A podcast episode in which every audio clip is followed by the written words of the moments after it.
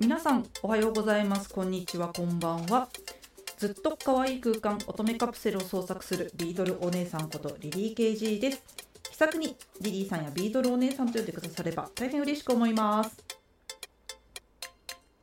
毎週水曜日午前9時から10時の小1時間週の真ん中で肩の力を抜いて週末を迎えるためのラジオウェンズデートークをツイッタースペースにて実施中ですポッドキャストでも配信できるようにするため現在同時収録をしておりますよと言いたいところなのですがなぜかツイッターの、えー、不具合がございました関係で本日もアーカイブ、え、収録のみとなっております。えー、本来ならねトークテーマに合わせた内容でね、えー、生配信で聞く人とやり取りをしておるのですが、えー、アーカイブで聞いてくれている方が多いと思いますのでどうぞどうぞよろしくお願いいたします。えー、そして、えー、本日2027 未来だね。2024年です、えー、1月17日水曜日ウェズデートーク第79回目の配信となっております。皆様いかがお過ごしでしょうか？まあテイク2なんですよ実を言うとね、うん、さっきも不具合があったと言いましたけれどもそう不具合があったのでちょっともう一回同じことを喋ってしまうので大丈夫かな？みんなは多分フレッシュな気持ちで聞いてくれると信じているので、え、よろしくお願いいたします。では、えー、早速なんですけど本日のトークテーマですが、えー、最近ハマっている物事についてをお話しようかなと思っておりますが皆さんはどうですか？ハマっていることって、まあ、それぞれ趣味とか特技とかいろんなことに当てはめられると思うんですけどより最近こうマイブームになったものありますか？ね、お正月休みとかがあったからそれをきっかけにとかあるいはね去年のクリスマスとかそういった冬休みっていうのかな年末年始これにハマってしまったよっていうものがあればぜひぜひ教えてほしいなと思います。はいで、えー、教えてほしいなというところなのですが、えー、ウェズデートーク専用のサイトをご用意しております。そこにお便り募集のフォームがありますので、ぜひそちらをご参考に見てもらえたらなと思います。えー、URL につきましては、概要の部分に書いてあるかと思いますので、えー、そちらをコピペしてもらえたらなと思いますが、一応スペルも言っとこうかな、えー、 Wednesday Talk 用のサイトの URL は https コロンコロンじゃないなんていうの？あれ。こっからダメだね、えー、スラッシュ、えー、スラッシュスラッシュ、えー、 lit ドットリンクスラッシュ、えー、リリー KG となっております。まあ lit.link ですね。リットリンクのリリー KG サイトがございますのでそちらをご覧ください。では、えー、そうですね。お伝えをしたいなと思うんですけども最近ハマっていること私は VTuber さんにハマっていますね。自分でも意外なんですけれどもハマっちゃった。見る側としてねハマってしまいました。え全体をこう好きになるっていうよりかはあるお方の、えー、VTuber さんに今ハマっているという状況ですね。えー、その方は、えー、天木プルルさんですね。はいえー、天国の天に、えー、鬼で天木でプルルはひらがななんですけれども私はプルルちゃんと呼んでますが、えー、配信者さんの中ではプッサンとか、えー、プルルちゃんとかって呼ばれておりますけれども、えー、基本的には、えー、Twitch というね、えー、ゲーム配信とかがメインになっているプラットフォームで、え現在活動しておられますね。はいえ詳しい情報は私が伝えるよりも調べてもらった方が早いと思うので「えアマキプルル」と調べてもらえたらなと思いますけれどもそうプルルちゃんがねめちゃめちゃいいんですよ。面白いすごく面白いですしそのなんだろうな面白さの裏になんかねこうポジティブなねワードがいっぱい隠れていましてしかもこう人をこううまくねこうなんだろう接する 距離感みたいなものもすごく感じられるのでね、うん、大変見ててあの気持ちがいいというかあのスカッとするというかスカッというよりかなんだろう笑い転げるっていう意味で、うん、非常に面白いお方だなと思います。うん、結構ねニッチなあの知識とかもねお話しされていると思うので結構ハマりますね。まあ、YouTube の方では、えー、有志の方が切り抜き動画を出している場面もあります。もちろん、えー、プルルちゃんのチャンネルもあるんですけれども、だいたいピックアップしたものになっているので、え、生配信を聞きたいという方は、えー、Twitch のサイトあるいはアプリをダウンロードしてもらって、え、そこで配信をね見てもらえたらなと思います。はい、主に、えー、ストリートファイター6かなとかゲーム配信していることが多いですけど、まあ、スト6ってねあのゲーム界隈ゲームをやっている方々にとってはね非常に大きなムーブメントになっている、えー、格闘ゲーム格ゲーになってますよね。うんなのでね、あのー、見てる側としてもちゃんとスポーツとして見られるのがスト6、まあ、ストリートファイターだと思うのでぜひいろんな人たちの、ね、大会とかもやってるからその配信とかをこうチェックしてみるとなかなか面白かったりしますね。とここでコーヒーを飲みつつはい。ちょっとね水筒にコーヒー入れちゃったからねめっちゃめっちゃ熱い。めっちゃ暑いです。はい。まあ私は最近ハマっているとしたらそのプルルちゃんにハマっているかなと思いますね。うん。あとはそうだな。ハマっている物事でしょ？あでもそうだな 沈黙があったけれどもまあハマっているっていうことで言えば、まあ、ここ数年かな数年ハマっているから最近とは言えないかもしれませんがしいたけ占いというねえちょくちょく私配信でこのねポッドキャストでも話しているかもしれないんですけれどもしいたけ占いの、えー、上半期下半期っていうね、えー、占い、まあ、12星座で区切って、えー、占いをねされてる有名な方がいます。毎週やってるのもあるんだけども週間のねしいたけ占いっていうのもあるんだけども私はとにかく上半期下半期のしいたけ占いを待ち望んでいる人なんですね。そうなんですよ。なのでねちょっとしいたけ占い今回もね2024年の上半期が発表されましたのでえそちらをねちょっと面白いからちょっと合わせて紹介しようかなと思います。はい。結構前向きなことが書いてあったりするので、うん、結構しいたけ占いファンは多いことを私は3年ぐらい前に出会った時点ですでに多かった記憶がありますね。しいたけさんは、まあ、占いをされている方なのですが、えー、ノートというサイトでね、えー、毎回占いの有料記事も発信しておられる方で非常に有名かつ人気な方でありましてで今はね自分の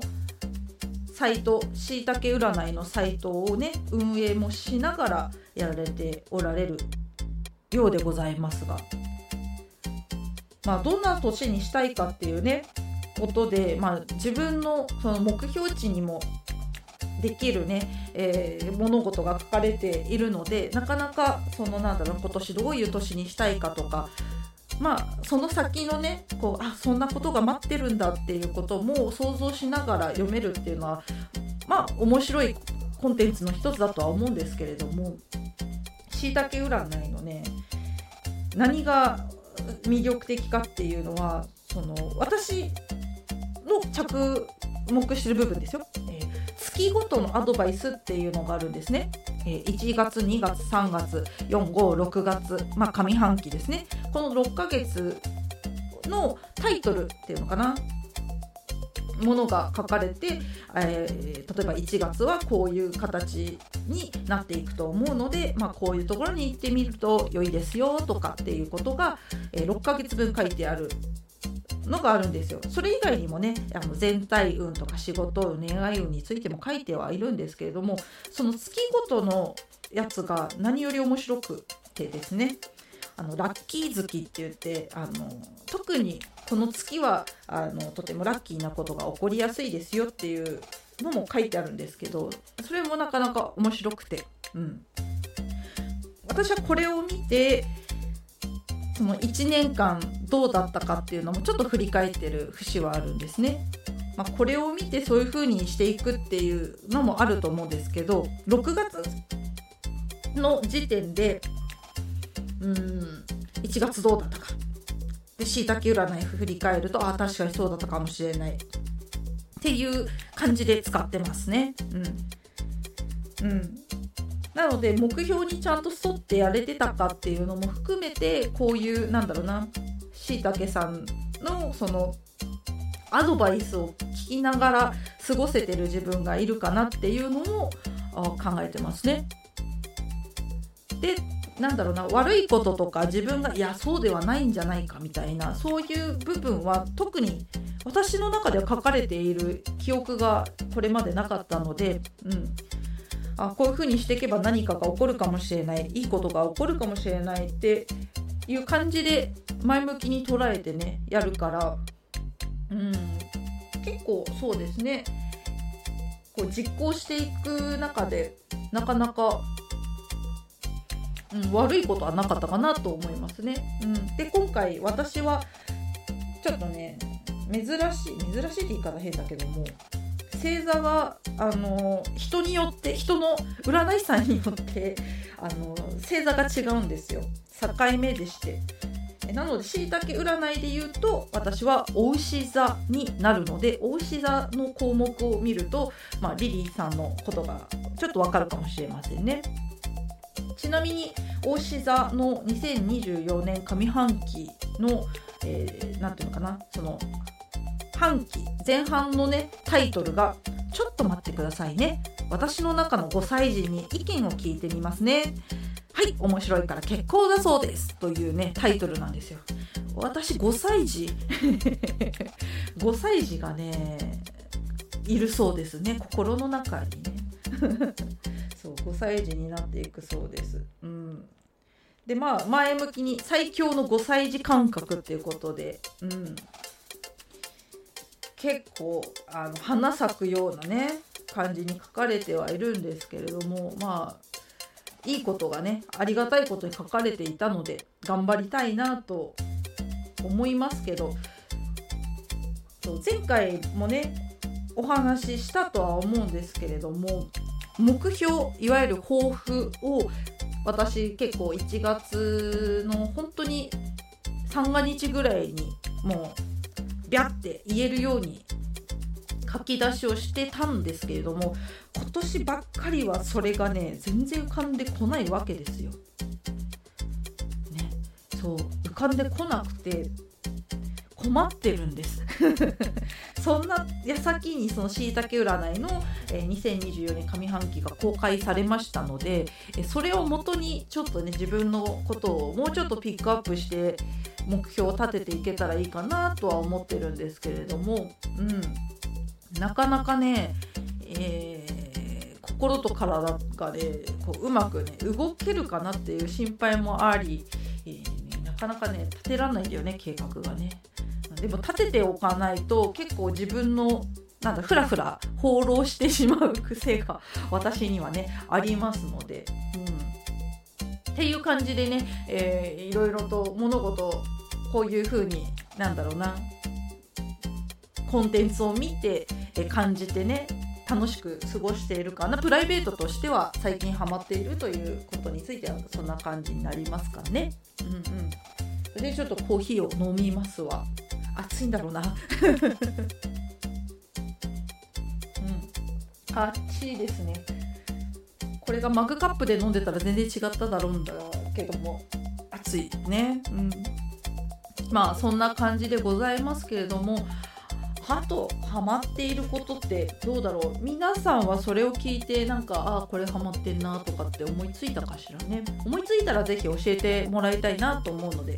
気軽にね、え、お問い合わせフォームこあのありますので送ってもらえたらなと思います。もしくは DM あの Twitter の DM とか Instagram の DM とか全然そちらに、えー、ウェンズデートークお便りで送ってもらえれば全然問題ないのでよろしくお願いいたします。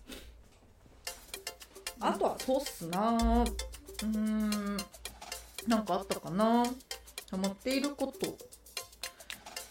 まあそのぐらいか。あんまり思い出せないからね。何とも言えないけれども、うん、まあそんな感じですかね。はい。じゃあ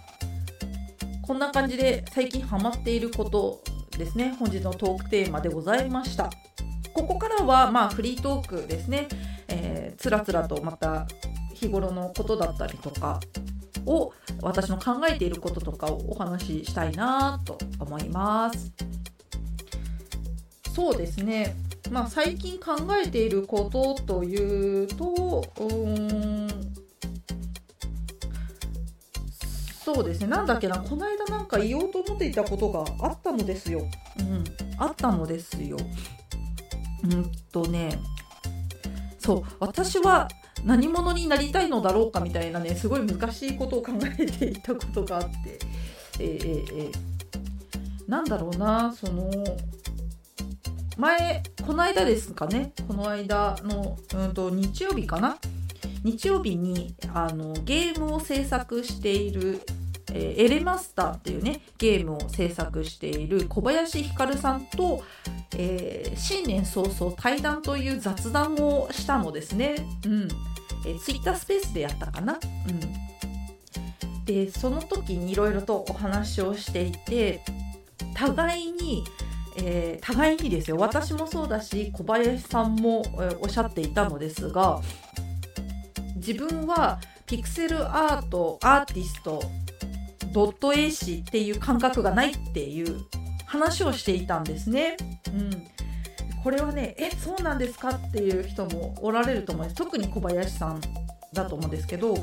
まず小林さんがなぜそういうふうに思っていたかというとえー、っとね小林さんもともとゲームを作るために、えー、ドットを打ってゲームを完成させるという、まあ、システム的な感覚があると。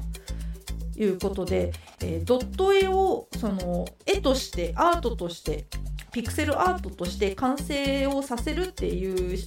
考え方ではない取り組みで、え、ドットに、えーなんだろう親しみというかなじなんだろうこう近い距離でやられているそうなんですね。なのでドット絵を描いている方々例えば風景とかキャラクターものとかを描いて提示している人たちがおられますけどそういう人とはまたちょっと一線ちょっと引いている感覚があるという話をされておりました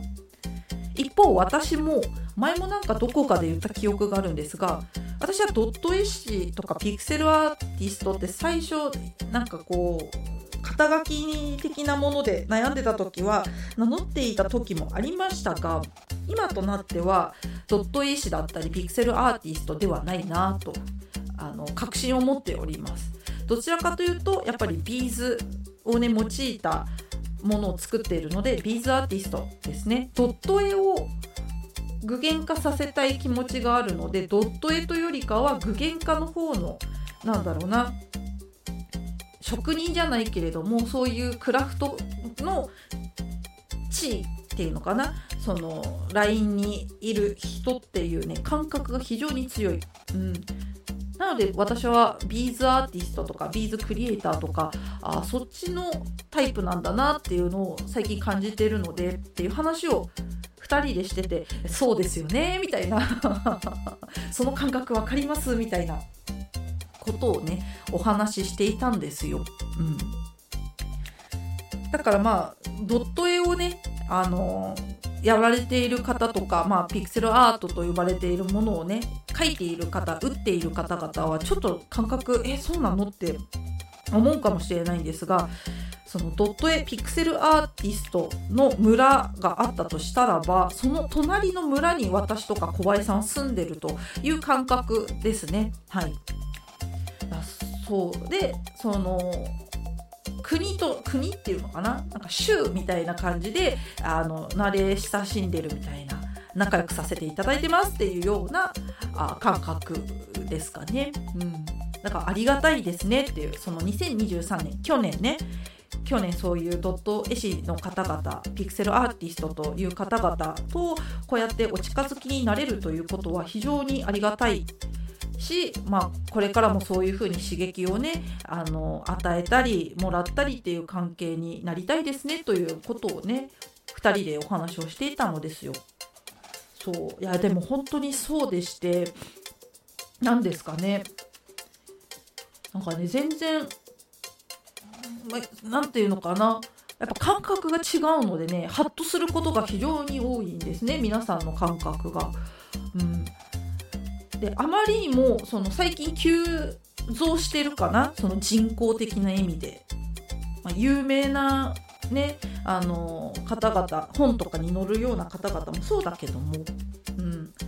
それ以外の人たちもだいぶ人口が増えてきていると思いますので、うん、そう思うと情報量も増えるわけじゃないですか。だから一気には吸収できないなとは思うのでうんなかなかですけれどもしかしうん今年そうそう今年の話もしてたんですね。えーまあ、小林ひかるさんは今年もあのゲーム関係のイベントだったりあるいはそういうなんだろうな一次創作のね、えー、自分たちでオリジナルでね作ったものを披露するイベント。まあ私とかでいうと馴染みがあるのデザフェスとかコミティアとかそういったものになると思うんですけれどもそういうのにね、えー、出ていこうかなと、えー、今年もいっぱい出てみようかなという話をされていたんですけれどもまあ私ですねリリー・ケージとしては今年2024年はあそういったイベントにはあまり出ないようにしようというのはまあいろいろね考えた上で発表はしてますけれどもうーんそうなんですねみたいな話をしてた時にうんとなんだろうな作品作りですね。今まで作ってきたアクセサリー雑貨とかはもうある程度やることをやったのかなというところではありかつレリーフピクセルっていうね新しい表現方法を見出したのでそれを育てなきゃいけない大きくしていかなきゃいけないってなった時にやっぱりポートフォリオ的なねあの作品集じゃないけれども作品数をやはり整えていかなくてはならないなと思うので、えー、それをね作る時間が多分イベントを入れてしまうとできなくなっちゃう、うん、自由が利かなくなっちゃうっていうのもあるのでそうおのずとイベントを入れないっていうお話になってくるんですけれどもでもいいですよねイベント出たいですよね。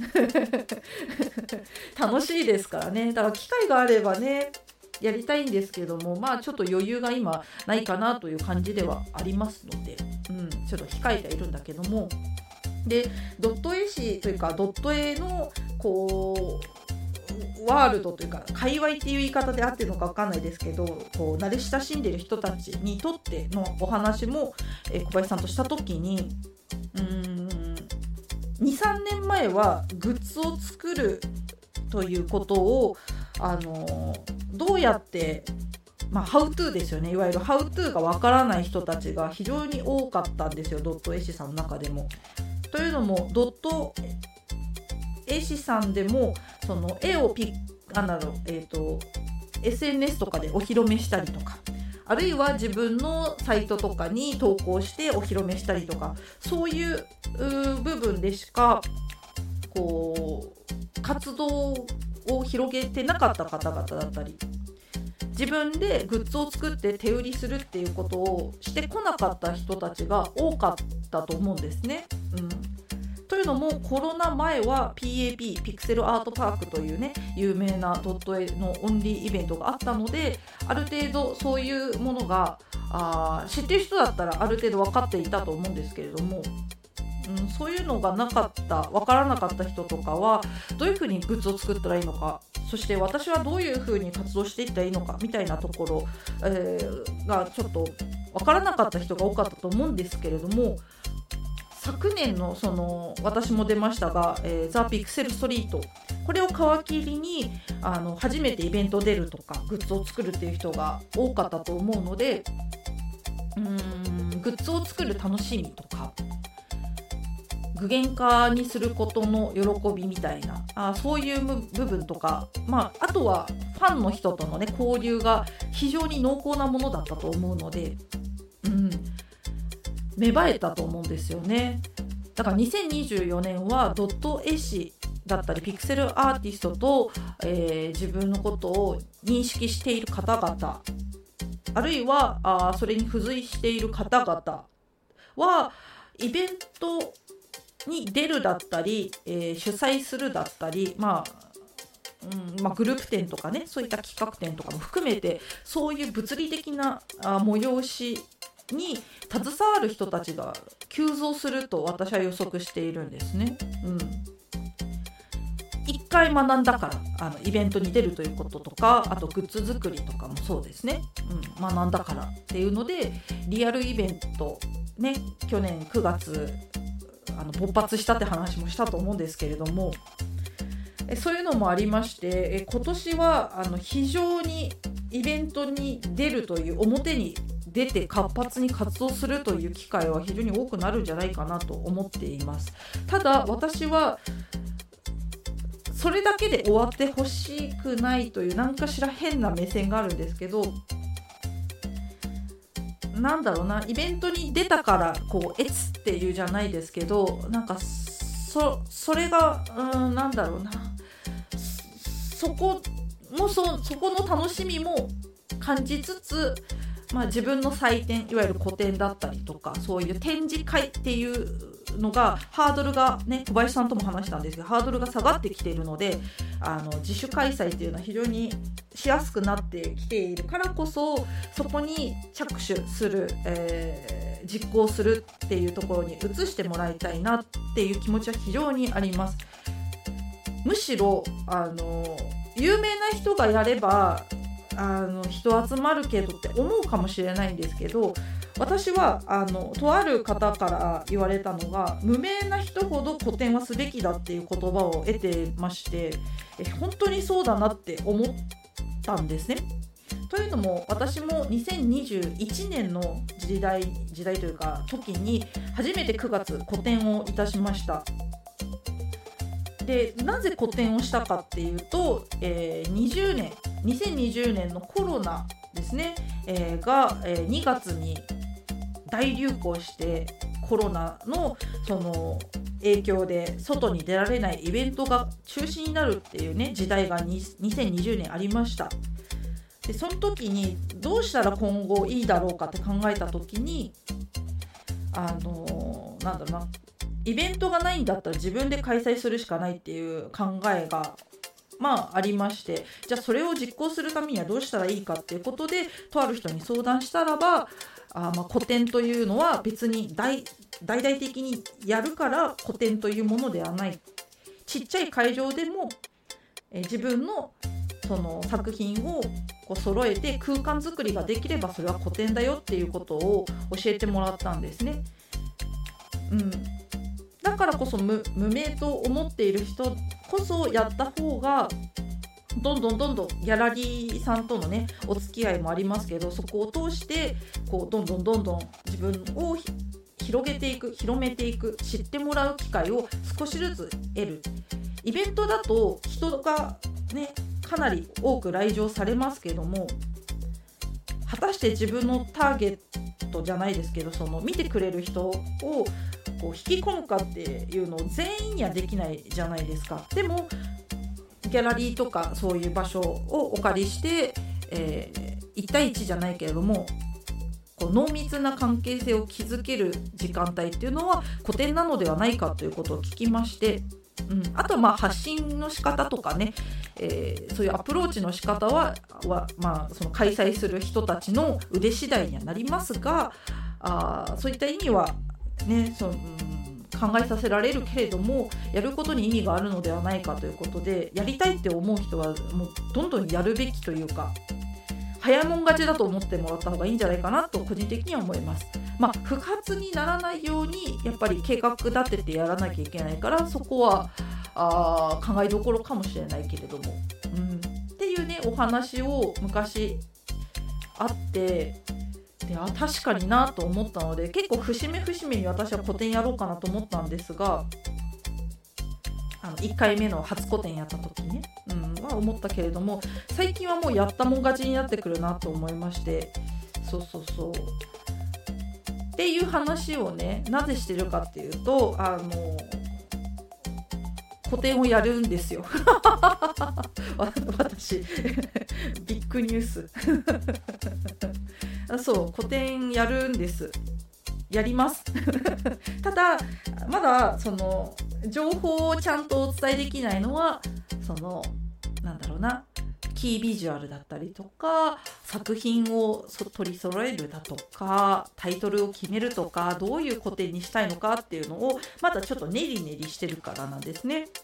そうまだあの材料が揃ってない状態で、えー、場所を押さえてはいるんですけれども日にちも決定しているんですけれども。そう。でもあのまだちゃんとね公開できる状態ではないので、うん、いつって言われるとちょっとっていう感じなんですけど、まあ、まあお楽しみに待っていてもらえたらなと思います。はい、バなんだ爆弾発言 しちゃったけど。そう。でもまあ理由はねあのとある場所で理由は説明しております。実は、はい、とある場所の SNS では、えー、どうしてその場所で個展をしようと思ったのかいついつまで言ったかなどうだったか忘れちゃったけどそういうことも話してますね。はい、でまあそうですね。題材としてはもう小林さんと対談の雑談した時にも言いましたが、えー、レリーフピクセルですね。やはりその新しい技術を育んでいかなくてはならないって思ったからその古典をそれのメインのね古典をした方がいいっていうのは思っていて、まあ、3年以内いわゆる10周年活動10周年までにはやらなきゃなと思ってたのですが、まあ、ちょっと早く待ったんですよね。あ,、まあ、ある理由があって、うん、っていうのもありましてね、はい、頑張んなきゃなと思うんですがちょっと予定が狂いましたね。本当なら多分来年再来年ぐらいの感覚だったんですけど今年なのでねちょっと頑張ってそう技術向上しないといけないんですよ。うん。まだね不完全な形なんですね。まだほんとこう赤ちゃん。私の作るやつあれであの見た方ならお分かりかと思うんですけどあれで赤ちゃんです。まだ技術面においては。うん、それをある程度そのなんだろうなあ自覚が芽生えるような、うん、中学生高校生ぐらいのね青年青少年っていうのかな？青少年にうん育てないといけないんですよ。うん、それをこの特に上半期やらないといけないんですね。技術向上させなくてはいけない。うん絵描く人とはまたちょっと違って手軽じゃないんでこちらは本当に資材がかかるのでお金がねかかっちゃうから失敗するたびにあの資材を買わないといけないので一苦労ではあるんですね。かつあのサイズとか物理的な大きさだったりとか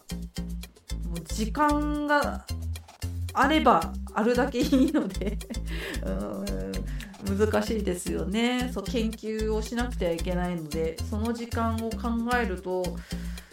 理想は3月ですかね。3月までにその技術を習得しないとちょっと厳しいかなとは思います、うん、正直。なんだけどもそのためにはあのドット絵も描かないといけないんですね、うん、で私はどちらかというとドット絵を描く方は苦手だと思ってる。いわゆるドット絵師じゃないから、うん、ドット絵師じゃないから自分の満足するドット絵が描けないんですね。うん、いわゆるそうだな何て言えばいいか。漫画家の、えー、あのお話書いてる人と,、えーと、作画担当の人っているじゃないですか。例えば「アイシールド21」っていう漫画だと、えー、稲垣理一郎先生がお話を書いて村田祐介さん村田先生が絵を描いてるってそういう感じあるじゃないですか。私はどちらかというと、えー、村田先生寄りなんですよ。でドットイさんは、えー、稲垣理一郎先生のように土台を作る人だと思ってるのでその土台作りが私は本当に苦手なんです。うん、なのでどうしてもドットイさんとタッグ組んでじゃないですがあの、やることで何かが見えてきたりとか、まあ、自分で作品を作ることも大事なんですけれどもどちらかというとそういうなんかとある方のものを具現化してそれをうんリリー・ケージオリジナルなんだけどもうん何て言えばいいのかなオリジナルって言い方がちょっと間違ってるね。うん。何と言えばいいのかな。まあそのドットイスさんのものなんだけどね著作は。うん。っていうまあちょっと複雑なものではありますがなんかそういうタイアップ的なこととかやれたらいいよねって思うし自分もちゃんと書いていかないといけない未来が待ってるので頑張んなきゃって思ってますね。うん、まああとは個人的には風景画は非常に苦手だと思ってるので、うん、風景ドットはすごく難しい私にとってはねモチーフがあってかなそのアクセサリー雑貨とか作った時もモチーフがあってこそのものを作ってたので、うん、どちらかというとモチーフ寄りになるかなと思います。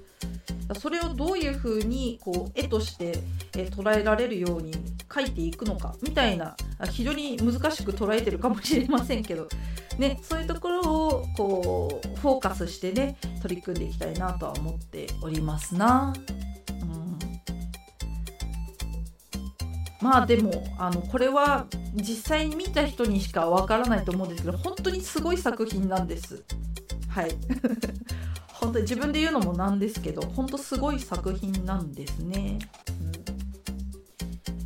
うん、なので、えー、ちょっとね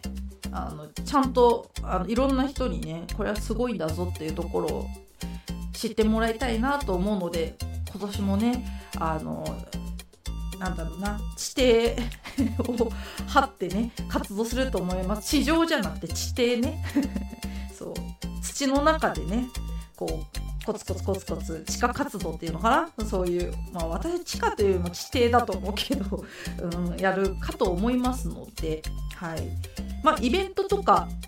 ね、あの個展とかグループ展とか企画展とかいろいろありますけれどもそういったものも今年たくさん多分開催されると思います。さっきも言いましたが、えー、イベントに出ようとか、えー、やってみようとかそういう方が多くなる年だと私は思っているので、えー、なるべくねあのものづくりのあの知り合いの方とかも含めてそういう方々の場所に赴きたいなとは思っております。うん、やっぱりね刺激もらうんですよ。まあたくさんもらいすぎちゃうとあの刺激など情報に当てられて動けなくなっちゃうっていうことも、うん、すごくあるのである程度ね自分のキャパを超えない。そうキャパを超えない。これ大事です。ドイツに行った時に学んだことですね。そうキャパを超えない程度もう自分がその心地よいって思うぐらいのね、えー生活の行動力をしていかないといろんな物事人に流されてしまうと思うんですね。うん、なのでそう人に流されることが一番私は良くない。自分のペースで歩むことが何より、えー、大事なことだしそれをしているからこそいろんな物事がこう成り立っているというか成功している人も含めてこう自分の納得いく何て言うのかな、えー、行動ができているんじゃないかなとも思うので人に流されない。のもそうだしうまくその情報を得るとかの自分のコントロールをしていかないといけないと思うんですね。うん、それはあのまあ、以前アーカイブに残ってるので分かると思うんですけどドイツに行った回の話を聞けば分かると思うんですが本当にあの仕事があって生活みたいな感じはしちゃうと本当に壊れちゃうと思うので生活あってというか自分があっての、まあ、仕事だったり活動だと思いますので、まあ、頑張る時は頑張るけれども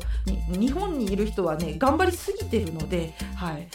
うん、自分が頑張るって言って頑張ろうとしてる人がもしいたらそれは過剰なのかもよっていうこれは過剰かもな。自分にとって過剰なことをしてるかもな。これでも今必要かどうかっていうところを自分にね心にね問いながら過ごしてもらいたいし私はそういうふうに過ごそうというのをドイツ行って帰ってきて思ったので、うん、それが一番いいものがこう心がねすごい疲れないしね。あーん。あーん とか言って。でも本当そうだと思いますよ。うん、だか本当に流されたりとか振り回されないようにするにはやっぱり自分のあの意思とかを尊重するだったり、あの周りまあなんだっけな前もツイッターで言ったんですけど隣の芝生は青かった青いって思うことはもちろんありますがでも自分の芝生は美しいって思える。いわゆる隣の芝生は青いけれどもでも自分の芝生は美しいからいいじゃないかっていうふうに思えるようなあ過ごし方をしていきたいですよね、うん、だからみんなもそういうふうに過ごしてもらいたい。隣の芝生が青いからって美しいわけではないかもよ自分にとってはっていう裏付けがあると思うので人は人うちはうちっていう本当にそれだと思うのですよ。うん。そうだからあんまりとらわれて過ごさない方があ気持ちがいいんじゃないかなと思う。なんかすごい深い話をフリートークでしちゃった気がするけど。あでもそうねそう思うな。うん。やっぱ頑張りすぎてるんだよなっていうのが帰ってきてからもすごく痛感するので。えー、えー、えー、みんな本当にほどほどにほどほどにほどほどに。本当にね頑張り屋さんが多いと思うんですよ日本人って。うん。ね、だからそれをねこううまく自分でああ自分はこうなのだなっていう説明書みたいなあそういう取り扱いか。取り扱いがあ自分でちゃんと分かるようにしておかないといけないなっていうのも思うので、えー、リリケジとしては2024年はそういうね自分の取り扱いを把握しながら気持ちいい取り組みをしていきたいなとは思ってますね無理だと思ったらちょっと今は無理なんだなっていうねちゃんと素直に正直過ごしたいなとは思いますけどねまあ全部がうまくその無理だだからやめるっていう状況がねいやいやいや今それをやられては困るんであのダメですっていう時もあると思うけど8割そういう風に過ごせばいいかなって思います。そうそうだと思う。まあ、あとは本当に悩んだらね、えー、人に言うっていうのが大事だと思いますよ。すごい、うん、なんだろう壮大な話をトークテーマトークテーマっていうか今してるねフリートークでね。すごいことですね。まあまあそんな感じではい。まあリリー KG もねやっぱり先週もそうだけどもうん、正月を過ごしてね今こうやって元気になったからこそなんか感じますね。うんすごく感じる。悟ってんのかな？あ悟ってんのかな？のなんだろうね。うん、でも本当なんかね朝とか今日も歩いてウォーキングをしたんですよ朝、うん、で通勤してる人たちとか通学している方々を尻目にねウォーキングをしてたのでいや偉いよなって思ったんですよ。うん朝多分6時とか5時6時とかに起きて支度してご飯食べて出るんでしょ？いやそれを毎日やってるでしょ？ほぼほぼ毎日やってるんでしょ？いや偉いよ。もうそれだけで偉いと思う。本当に。うん、世の中の人たちは偉いと思う。これを聞いてるあなたもですよ。あなたも偉いと思うよ、うん、なかなかできることではない。そこをそこを知ってほしい。まず通勤までやらやってることやられてることはできませんよ。そうそう。本当にそう思う。あのリリーさんはねそれはできないなってもうそれこそ10代20代の頃にやってましたけれども社会人やってた時ね、うん、思うけどやれない。もう。そうやれないなって思った。そう。やれないっていうのはそのなんだろう堕落してるっていうのもまあちょいちょいあるかもしれないんですけれども多分ね10代と20代の頃のパワーと今の私の御年35ですけど今年6ですが、30代になった時のこのパワー。放出いわゆるその放出ね。パワーをエネルギーを発散するっていうなんだろうエネルギーをこう活用するっていう用途が変わってきたんだと思うんですよ。うん。パワフルに頑張るってことに対して当たり前だってこう認識させてね。それをこうエネルギーに使って放出してね何か行動をするっていうことがなんか正しいことだと思い込んでたんだなってすごく思いますね。いや違うぞって思う 今となっては。うんだから本当に省エネで省エネでね日々仕事とかは省エネでいいと思うんだまあ仕事がもう生きがいで楽しくてっていう方は全然それはそれで自分のやり方でいいと思うんだけどもうなんか仕事つらいわって思う人はもうほんと省エネで仕事をこなすことが大事だと思う。本当に。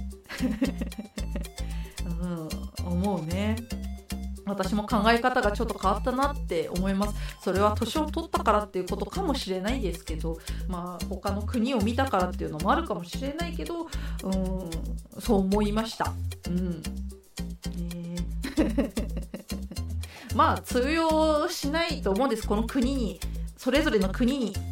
にいるとねその国のルールっていうのがあるのでね従わなきゃいけないこともたくさんあるとは思うんですけどでもね、うん、ちょっと無理してるかもよみんなっていうところはね手を当てながら過ごした方がいいと思うな、うん、気持ちよく過ごすためにもね、うん、情報高にならないようにとかあ肩か。情報肩にならないようにとか、まあ、人付き合いもそうだと思います。たくさん会うから良いとかそういうものはあんまりないと思っていて程よく人と付き合うことも大事だと思いますから。うん本当に。だそういうものを見極めながらね過ごしてもらいたいなと思います。すげえ深い話。フリートークなのに。とまあそんな感じでございます。では、えー、そろそろ時間になるので最後締めたいと思います。今日は、えー、生配信でちょっとお届けできなかったので、えー、これを聞いてくれているすべ、ての皆様あなたあ最後まで聞いてくださりありがとうございますということで、ウェンズデートーク、えー、79回目ですね、えー、配信は以上となります。さて、えー、来週が1月の24日水曜日となりますね。はい、トークテーマは何にしようかなって思ったんですけれどもそうだな、どどうしようかね。何話すか？あ、うん、何話すかね。あんまあんまない。もうほんとフリートークで喋るしかないけどそれでも良いですか？お題がもらえるまで一人でずっと喋ってるけれどもそれで良いならばそれで喋ってこうかな。ちょっとあとはまあお出かけも考えているのでまあそのお出かけのお話とかもしようかな。うん。だからまたなんかリリーさんのお出かけ事情っていう感じでお話を来週はしようかなと思います。お出かけをしたねこの1週間どうだったかみたいな感じでお届けしたいなと思います。そしてじゃあお知らせ、えー、ですけれどもあしたっけねあまあしてない体で 忘れちゃったからしてない体で言いますけれども、え現在、え名古屋にあるお店なんですけれども野々山亜紀さんという衣装とかお洋服とかを手掛けている方の、え実店舗が、え名古屋にございます。えーお店の名前はそのまま野々山明というひらがなのねお店があるんですけれどもひらがなというかアルファベットというか、うん、あるんですね。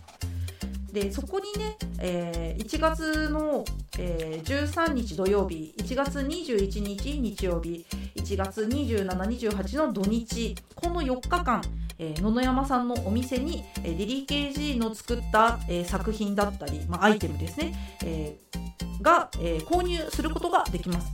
いわゆる委託を今現在させていただいておりますので、えー、名古屋に、えー、行く予定がある方だったりあるいは名古屋周辺行動範囲だよという方々是非、えー、作品をね、まあ、買わなくても全然いいのであの無料のフリーパンフレットもあの用意してあるのでそれを受け取るだけでも全然 OK です。ぜひリリー KG の作ったものを見てもらえたらなと思いますので、えー、野々山さんのお店にぜひ行ってみてください。詳しくは、えー、TwitterX のリリー KG、えー、固定ツイートですね。ポストか今は固定ポストに、詳細書いておりますのでそちらをご覧ください。えー、回は1月21日日曜日ですね。こちらに、えー、こちらが、えー、お店がオープンする日ですので、えー、行きたいなと思う方は21日日曜日があ直近で見られますのでよろしくお願いいたします。そして、えー、ウェズデートークの専用のサイトを作りましたので、えー、もしよろしければ、えー、そちらに、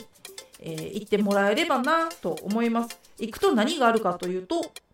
えー、お便りが送れるメールフォームがございますのでそちらに、えー、お便り感想でしたりトークテーマ募集しております、えー、ぜひぜひそちらの方もよろしくお願いいたします。リットリンク、えー、スペースリリー KG って調べると出てくると思います。